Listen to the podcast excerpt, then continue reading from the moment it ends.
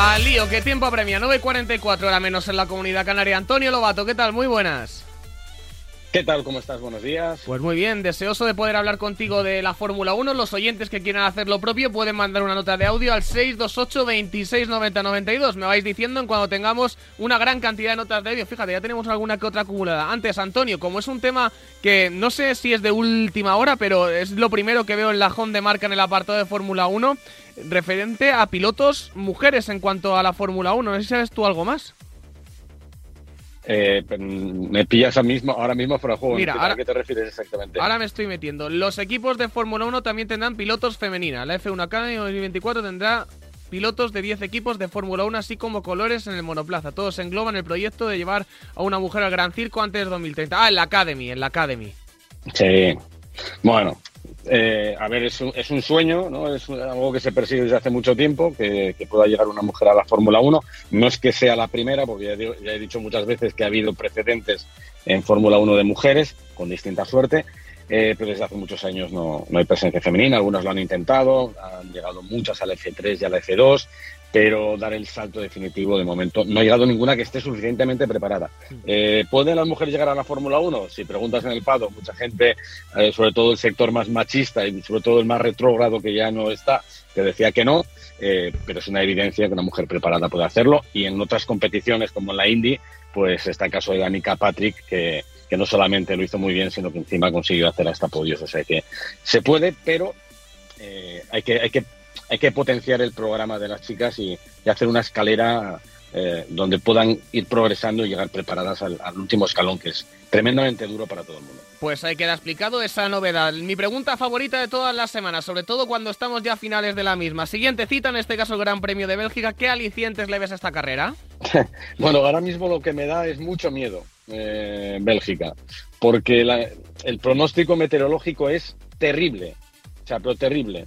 De, que iba a estar mojado todos los días, ahora mismo tengo miedo a que algunas, algunos libres o alguna clasificación pueda tener un retraso, porque eh, dan mucha cantidad de agua en el norte de, en el norte de Europa, en la zona de, de Bélgica, donde, donde se va a disputar la carrera. Spa normalmente es, es, es, eh, es terrible en condiciones de seco, súper peligroso, súper rápido. En mojado la meteorología a veces ha hecho que haya muchas cancelaciones y muchos retrasos. Así que vamos a ver qué pasa, pero dan mucha cantidad de agua para viernes, sábado y domingo. Y recordemos que estamos en fin de semana de sprint, así que tendremos una sola sesión de entrenamientos libres el viernes, clasificación del Gran Premio inmediatamente después, el sábado clasificación sprint y carrera sprint y luego el domingo la carrera. Así que cuidado porque la lluvia lo puede cambiar todo, ¿eh? Lo puede cambiar todo. Seguro que va a tener protagonismo. Antes de dar paso a los oyentes, te digo que llegan las vacaciones y en Fisher vuelven a dar lo mejor de sí mismos para ponerlo fácil a todos los que queremos ponernos al día y colgar aquello que tenemos pendiente. Una vez más, al igual que su embajador Jürgen Klopp, haciendo fácil lo difícil. Garantizan una máxima resistencia para colgar o fijar de forma sencilla todo lo que necesitamos. Materiales macizos o incluso de techo. Gracias a su consistente innovación y tecnología, la forma estrecha del nuevo taco SX Plus garantiza un fácil y rápido proceso de montaje con una reducción de esfuerzo de hasta un 30%. Innovación y funcionalidad unidos con Fisher y Jurgen Klopp, los oyentes que le preguntan a Lobato. Buenos días, Radio Marca. Buenos días, Lobato.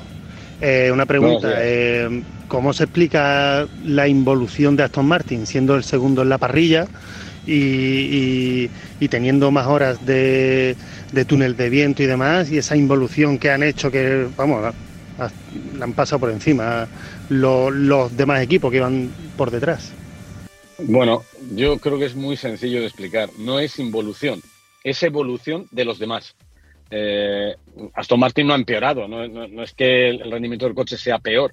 El problema es que los demás han mejorado mucho, han dado muchos más saltos, han evolucionado y han metido piezas nuevas.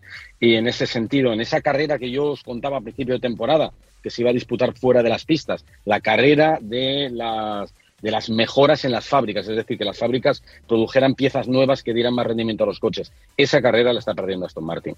Y, y bueno, ah, eh, es, evidente viendo las notas de, la Federación Internacional antes de cada Gran Premio, con todas las piezas nuevas nuevas que han ido metiendo los, los equipos, que Aston Martin en ese apartado está uno de los, es uno de los últimos de la fila. Y lo que metieron en Canadá, pues no ha debido dar el rendimiento que esperaban. Y insisto, el resto ha mejorado mucho. Mercedes ha mejorado mucho, McLaren ha mejorado mucho, Ferrari ha estado siempre ahí, lo que pasa es que gestiona más los grandes premios y, claro, eh, Aston Martin tiene que, tiene que reaccionar. Eh, en principio, y ya os lo conté el último día, eh, hay una evolución prevista. Me da miedo decir grande, pero hay una evolución prevista para, para Holanda, ¿no? Para la primera carrera cuando termine, cuando termine el panón de verano. Más oyentes que han mandado una nota hoy al 628 26 92. Buenos días, Chito, buenos días, Lobato.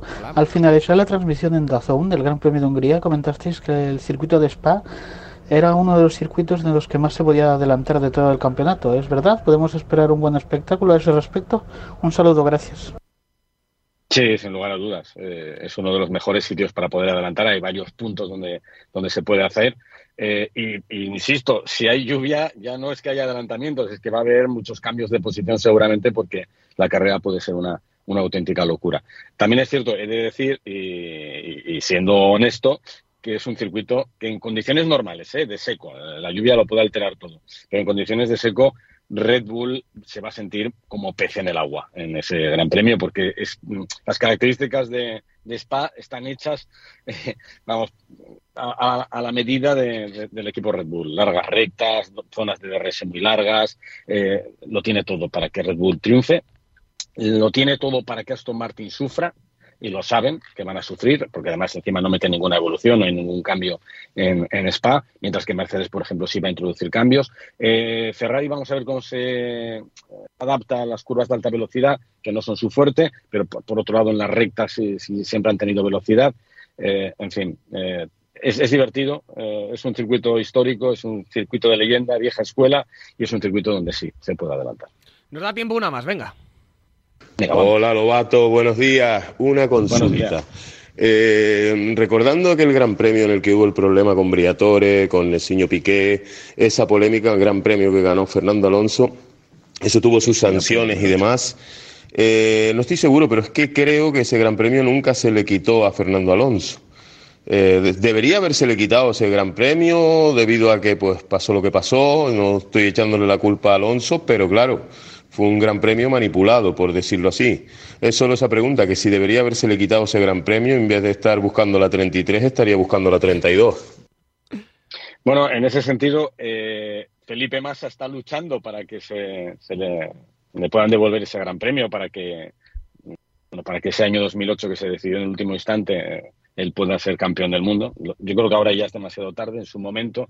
También es verdad que cuando saltó toda la polémica había pasado un año y lo que decidió la Federación Internacional después de, muchas reuniones y de eh, muchos movimientos con la parte jurídica y todos los eh, las, comisiones eh, legislativas que tiene la Federación Internacional pues decidieron no sancionar no, no, no, invalidar esa carrera, porque claro, si invalidabas esa carrera tienes que invalidar la victoria de Fernando, podrías invalidar muchas otras cosas que se produjeron, ¿no? Decidieron adoptar un, sanciones que fueron bastante fuertes porque acabaron con, bueno, con, acabaron con Flavio Briatore en la Fórmula 1, se apartó, eh, la apartaron definitivamente, hasta hace muy poco que ahora la han metido como consultor y, bueno, la Federación Internacional tendrá las, razones, aplicará los, debió aplicar los reglamentos necesarios y no había motivos o no encontraron motivos para para quitarle la, la, victoria a Fernando Alonso. Eh, no, no tengo opinión, o sea, creo que Fernando no era culpable de lo que se tramó y los auténticos culpables pues eh, sí recibieron una sanción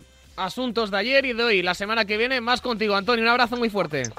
Venga, un abrazo fuerte. Abrazo muy fuerte para el protagonista de la sección Racing Lobato, para nuestro Antonio Lobato, que seguramente ya se haya bajado en su teléfono la Fantasy del Marca, la aplicación que no te puede faltar este verano. Y este es que ya está aquí el nuevo Fantasy Marca, el juego por excelencia para demostrar a tus amigos quién es el que más sabe de fútbol este año, además, con un montón de competiciones internacionales como la Premier, la Liga Italiana o la Champions. Descárgate el nuevo Fantasy Marca en tu móvil. ¿A qué esperas? En Radio Marca.